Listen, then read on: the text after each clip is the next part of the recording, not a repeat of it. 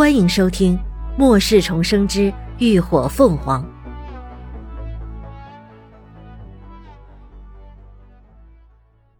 第十七集。这人太可怕了。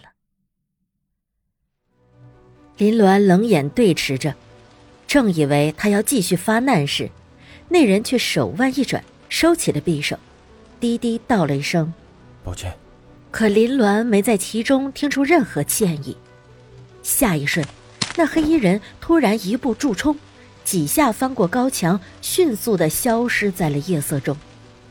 与此同时，不远处传来了一片沙沙的脚步声，来的不止一个。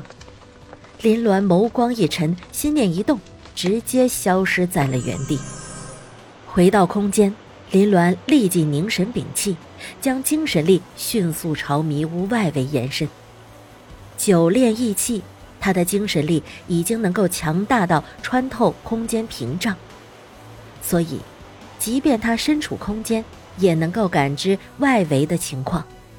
很快，外面路上就出现了一行五人，全部都是劲装打扮，他们个个身形矫健，行动迅速有序。一看就是受过专业训练，而且他们衣服腰侧隆起，手也随时护在腰侧，明显是带了枪。林鸾不禁蹙起眉头，看来那黑衣人是在躲避这些人，没错。让他脱衣服，应该是为了变装躲避。只是这些人是什么人，又为什么会出现在这里？这一片是大学城。虽然离市中心较远，但治安还算不错。平时也没听说这附近有什么黑帮火拼呢。难道是寻仇啊？或者是便衣追捕逃犯？林鸾猜不出个所以然，心想着往后还是少走小路为妙。外面的五个人并没有发现异样，很快就顺着下路离开了。林鸾没有着急出去。而是又耐心的等待了片刻，这是他在末世一遭积累下来的经验。有时候看似风平浪静，其实危险降至。果然，那些人走了没多久，一个修长的身影又重新出现了在对面的高墙上。那黑衣人利落的跳下高墙，几步走到了林鸾刚才消失的位子上。这一次，林鸾终于看清了他的模样。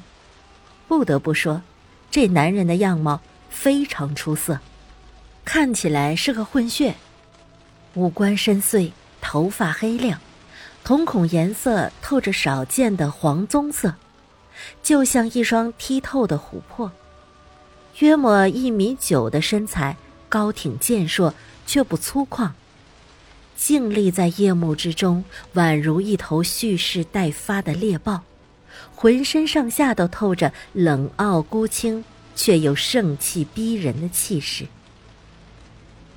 莫名的，林鸾觉得他有些眼熟，但他很肯定自己跟他没有过交集，不论是前世还是今生。究竟在哪里见过他呢？就在这时。外头正四下观探的男人突然抬眼，朝他这方向直直看来，那道肃杀凌厉的目光犹如利剑般狠狠地撞入了他的精神视线。心猛地一颤，林鸾急忙收回精神力，背后不禁阵阵发凉。好敏锐的感知力！他重重地呼出一口气，伸手按住胸口，此刻心跳剧烈如擂鼓。若不是百分百确定空间是完全隐形的，都都要怀疑自己暴露了。不，应该说是他确实暴露了。那男人已经发现了他的精神窥视，若换作是他，恐怕没把握在这么短的时间内被发现端倪，更别说寻出确切的位置。这人，太可怕了吧！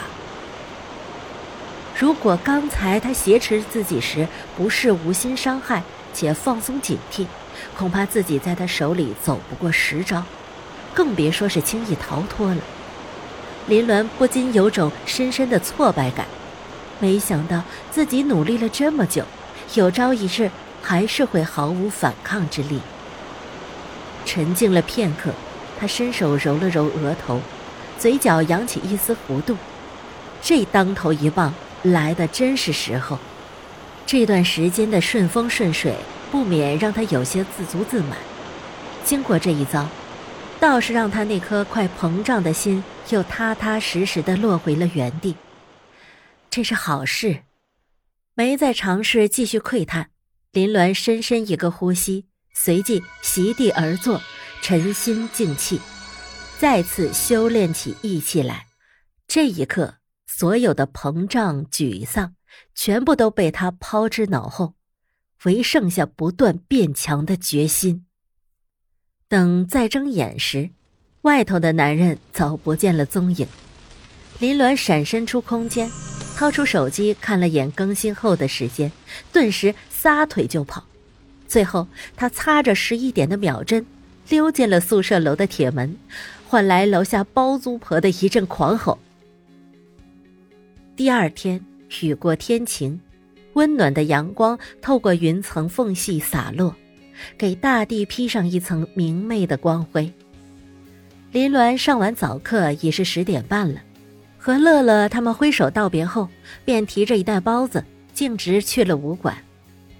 有了昨晚的遭遇，这一次他没有再走小路，而是选了人来人往的大道。然而，等他一路走到武馆前，却发现。平日总是敞亮的铁门，此刻却紧闭不开。林鸾疑惑不解，突然想到昨晚那些陌生人，心里猛地一提。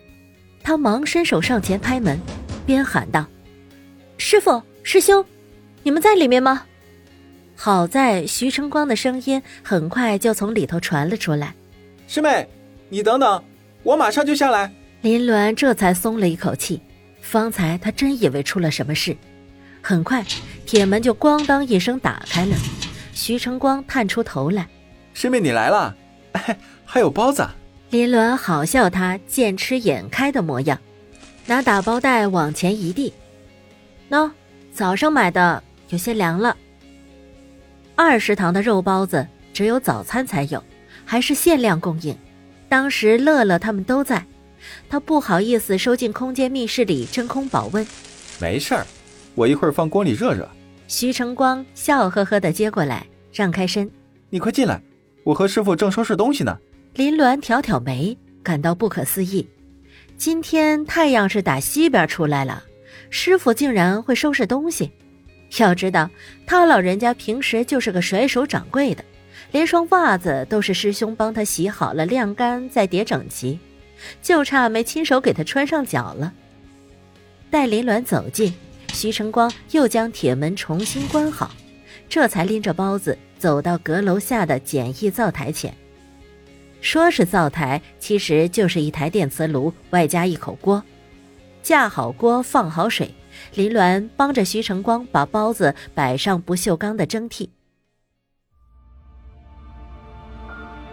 感谢您的收听，下集更精彩。